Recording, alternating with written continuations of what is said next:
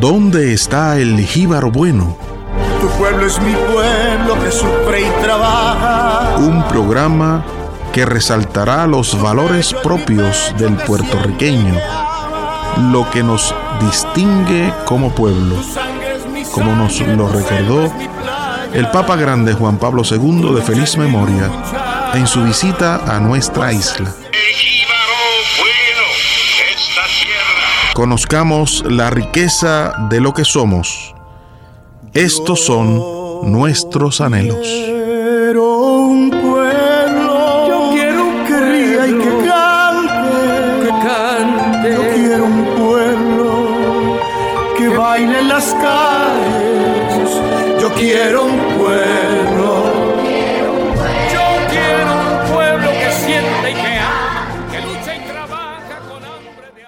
Saludos en Cristo y María, bienvenido a su programa ¿Dónde está el jíbaro bueno?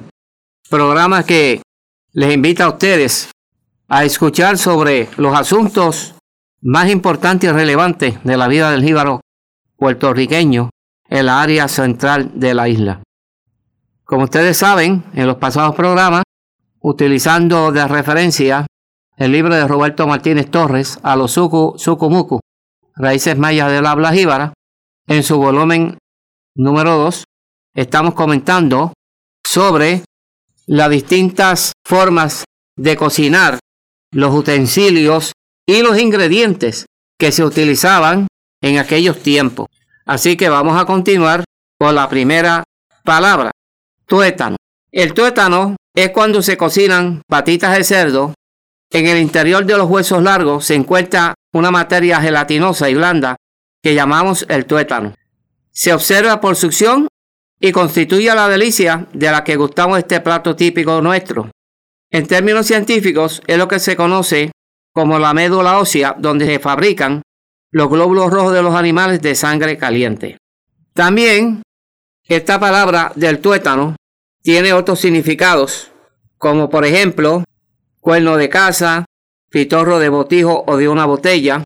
Esto mayormente se utilizan en otros lugares.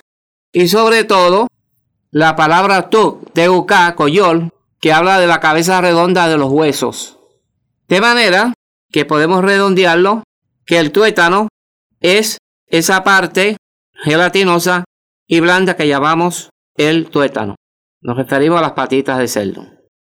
Hace un tiempo atrás se escuchaba esta expresión. Hay que buscar el ucha ucha. Yo la escuché desde pequeño también. Hay que buscar el ucha ucha. Y era cuando se iba a hacer la compra, a comprar los víveres o a buscar comida o a prepararla.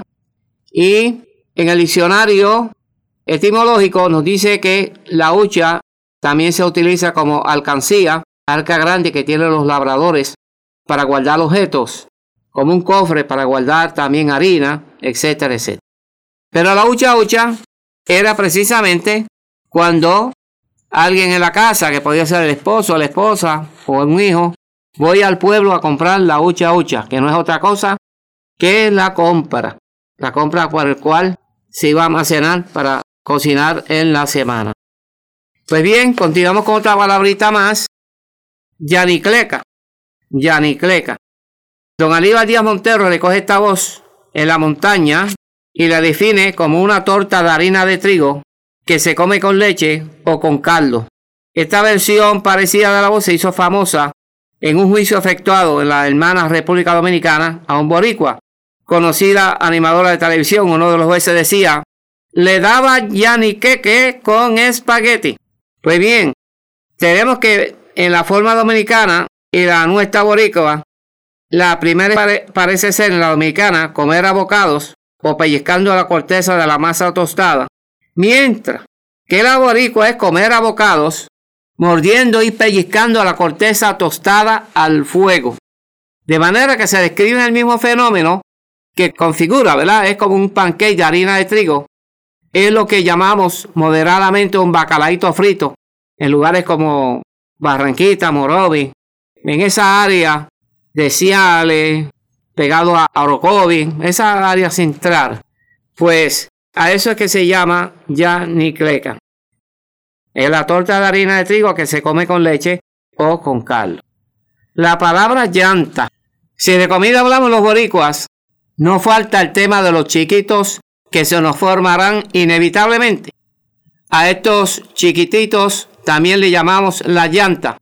Y no es que esté mal escrita, aunque no son igual que la llanta del automóvil, son dos cosas distintas.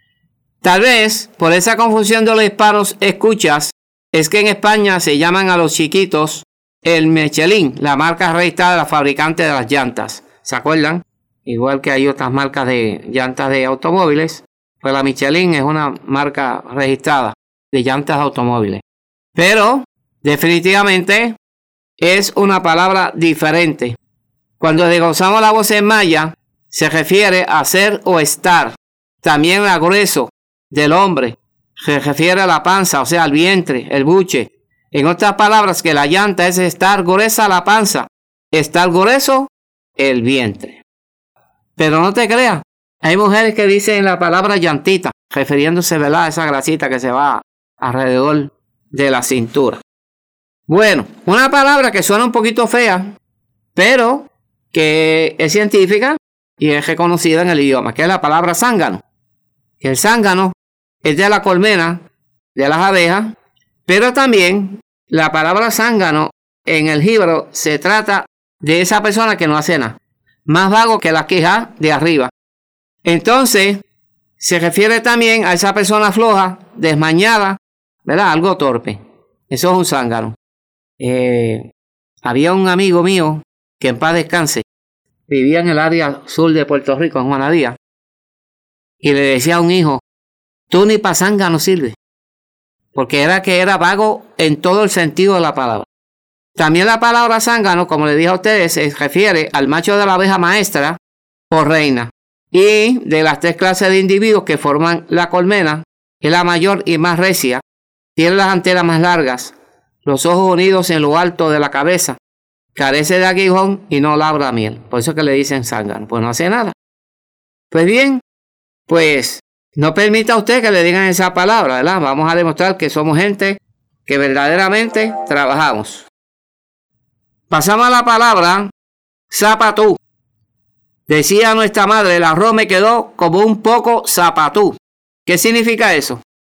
Es que cuando usted lo masticaba, sentía que el corazón del granito aún estaba ¿qué? duro, como crudo.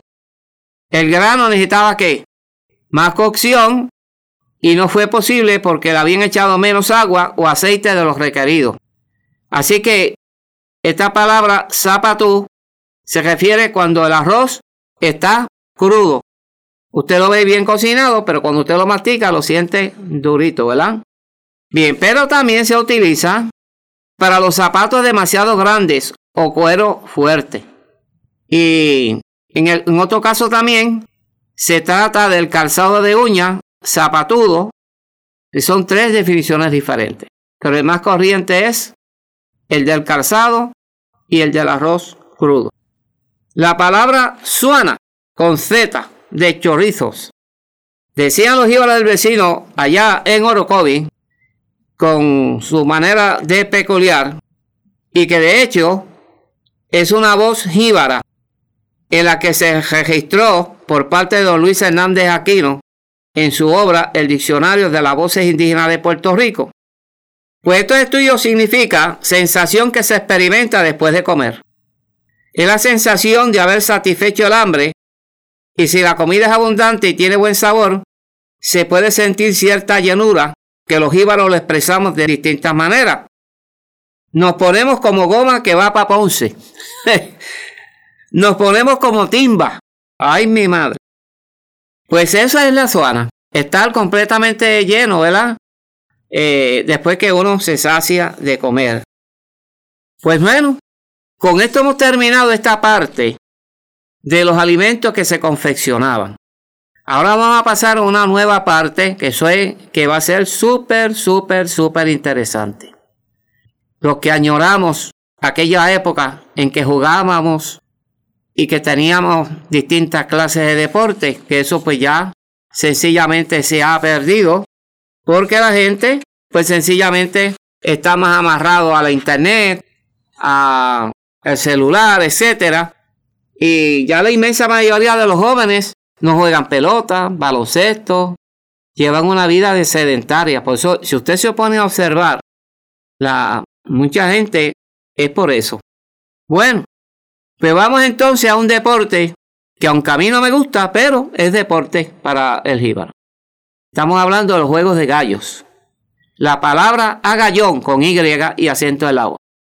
Pues en esa jerga, en ese hablar del juego de los gallos en nuestra tierra, cuando el gallo recibe un golpe efectivo en una vena del pescuezo, se le identifica con esta voz. ¿Ha recibido qué? Un agallón. Significa que ya al gallo le dieron un cantazo en el pescuezo. Dicho sea de paso, no diga que tiene dolor en el pescuezo, diga que tiene dolor en el cuello.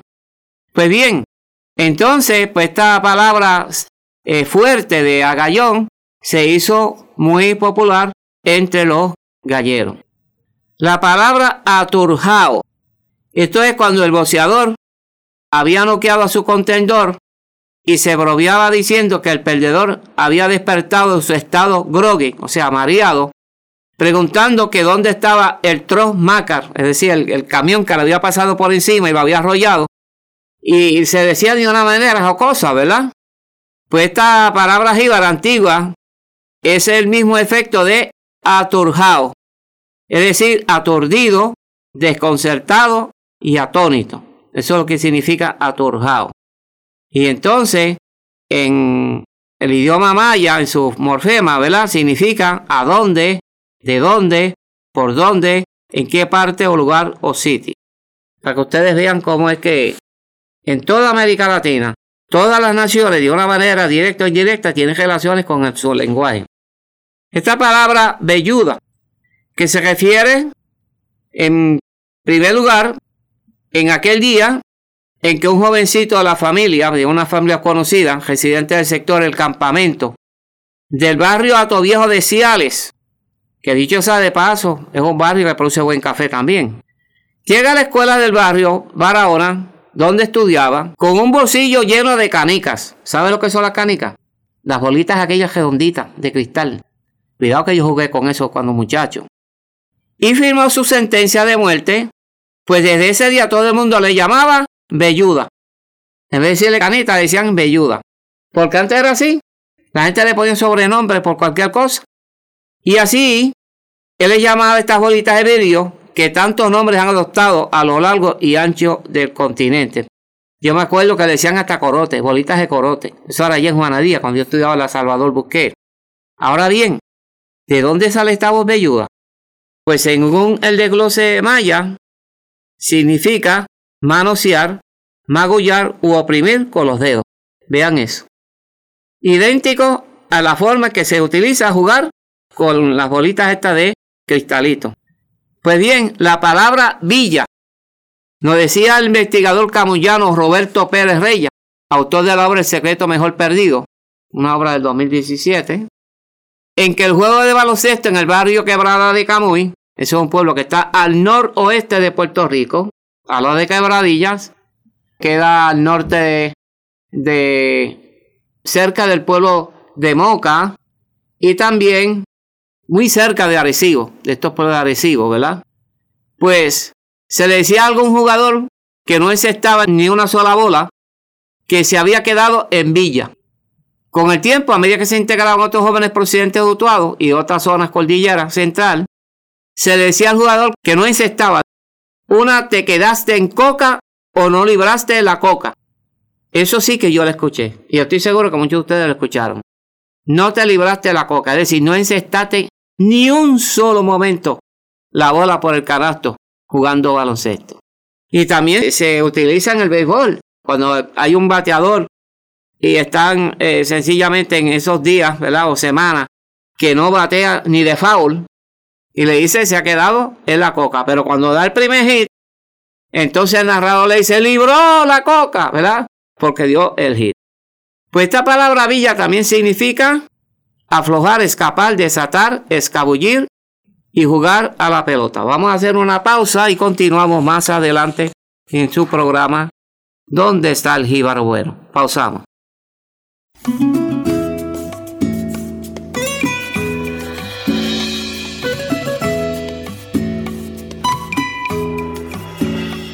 Omecos cuenta contigo. Ayúdanos a seguir nuestra misión. Nuestra misión es cumplir con la encomienda que nos dejó el Señor de evangelizar y comunicar la verdad a toda criatura, utilizando todos los medios de comunicación y las nuevas tecnologías al alcance. Puedes hacer tu donativo u ofrenda utilizando ATH Móvil Business. La identificación del PAD es Omecos Ponce.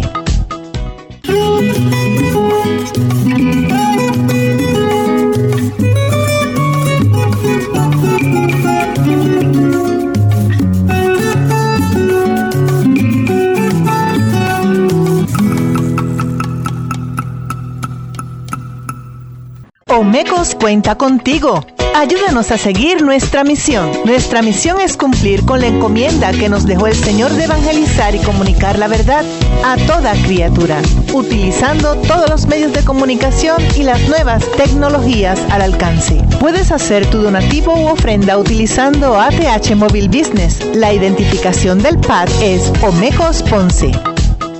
Continuamos con la segunda parte de este programa, ¿Dónde está el jíbaro bueno? Con la palabra billar. ¿Quién no ha jugado billar? Hay un refrán que dice, juega billar. Bueno, pues parece que este es un juego de origen indígena. Se puede inferir desde el nombre del juego, las partes del mueble donde se practica, las jugadas que se realizan y las reglas que se cantan. Todas son voces que podemos desglosar de las morfemas mayas y obtener el significado de la misma mediante la definición de las correspondientes vocablos. Pues, en el billar, jugada que consiste en meter una bola en la tronera después de haber chocado con otra bola, o sea, los huecos, ¿verdad? Eso es lo que llama tronera. Y aquella en que la bola que entra en la tronera es la del jugador. Como ustedes saben, el billar tiene sus reglas para jugar. Eh, varía de lugar en lugar. Es como el domino. Hay domino que se juega con premio. Hay un domino que se juega con pase. Hay eh, juegos en que el tranque es individual y en otros lugares es en pareja. Y así por el estilo hay muchas reglas. Entonces en el billar es igual.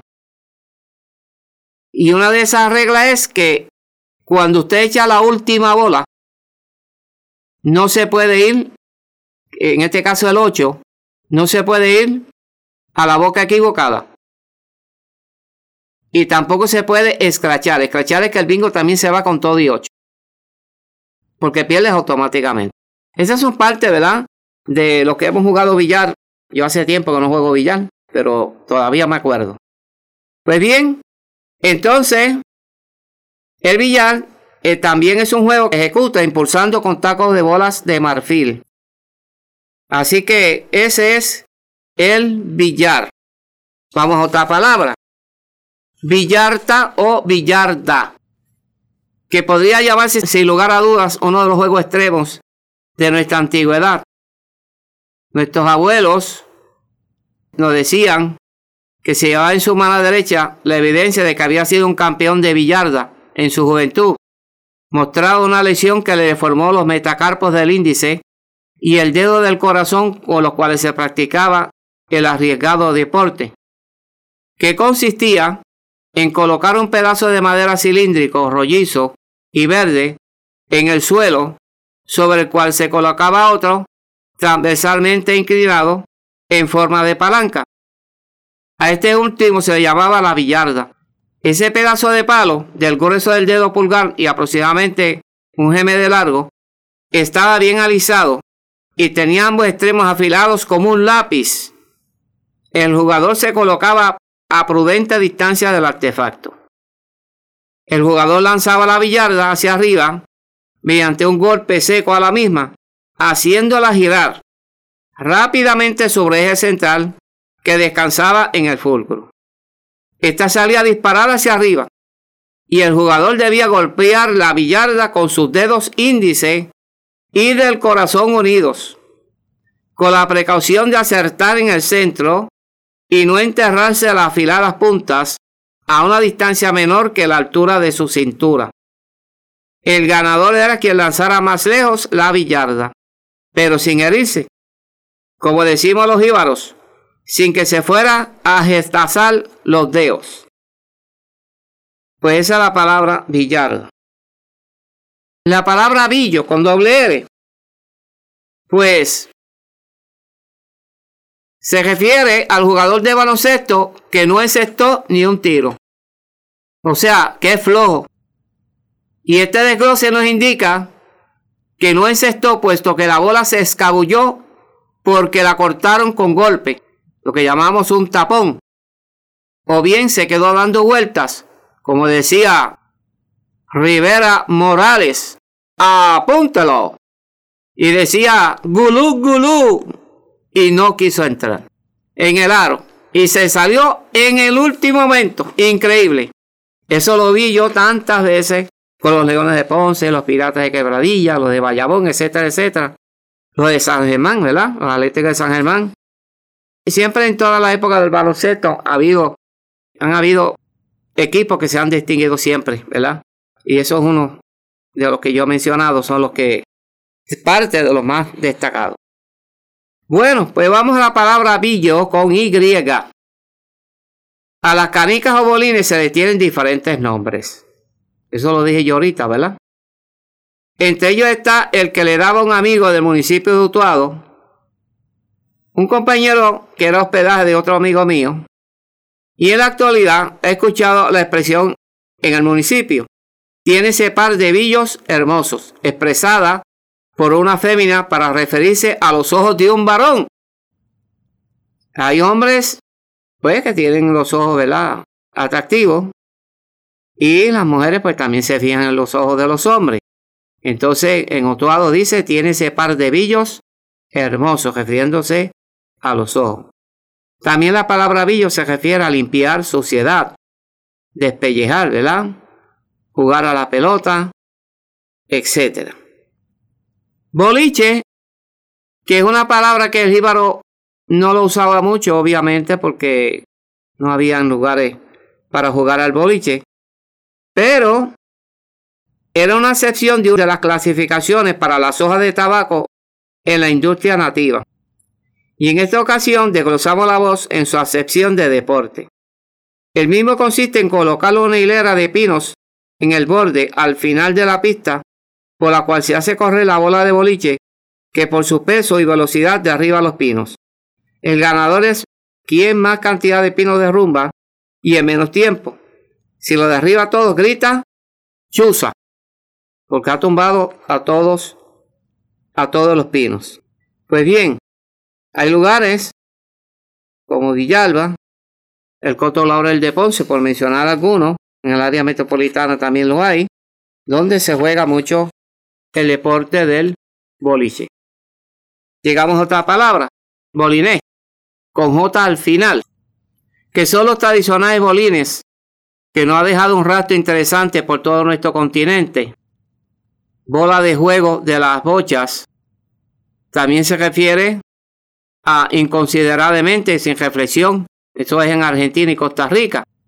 Y así por el estilo, esta palabra se utiliza de otras maneras, ¿verdad? Pues nos dice en este interesantísimo dato del DRAI que Argentina y Costa Rica le llaman bolinches. Esto nos llevó a desglosar esa voz en maya que se le refiere a objetos secos, huecos, casco o pedazo de calabaza.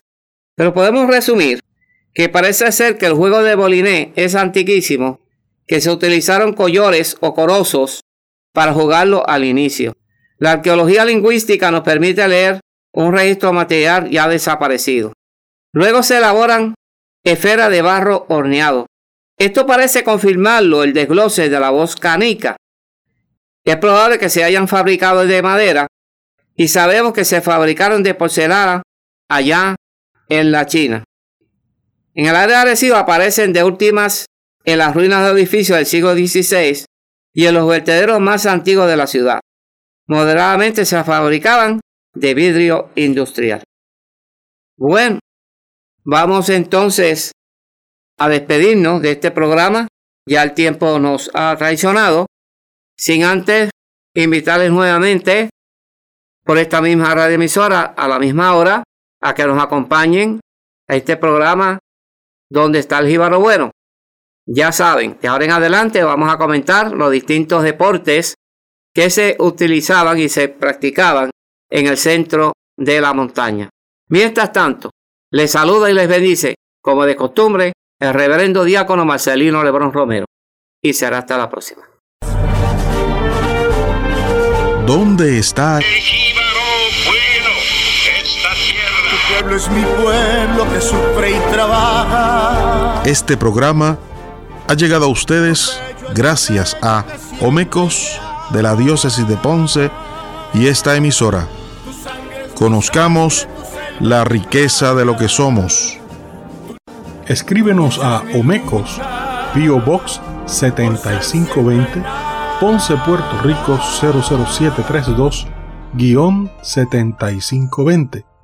O nos puedes escribir al correo electrónico omecosponce.gmail.com Querría y que cante, que cante. Yo quiero un pueblo que baile en las calles. Yo quiero un pueblo. Yo quiero un pueblo que siente y que ama, que lucha y trabaja. Omecos cuenta contigo. Ayúdanos a seguir nuestra misión. Nuestra misión es cumplir con la encomienda que nos dejó el Señor de evangelizar y comunicar la verdad a toda criatura, utilizando todos los medios de comunicación y las nuevas tecnologías al alcance. Puedes hacer tu donativo u ofrenda utilizando ATH Móvil Business. La identificación del PAD es Omecos Ponce.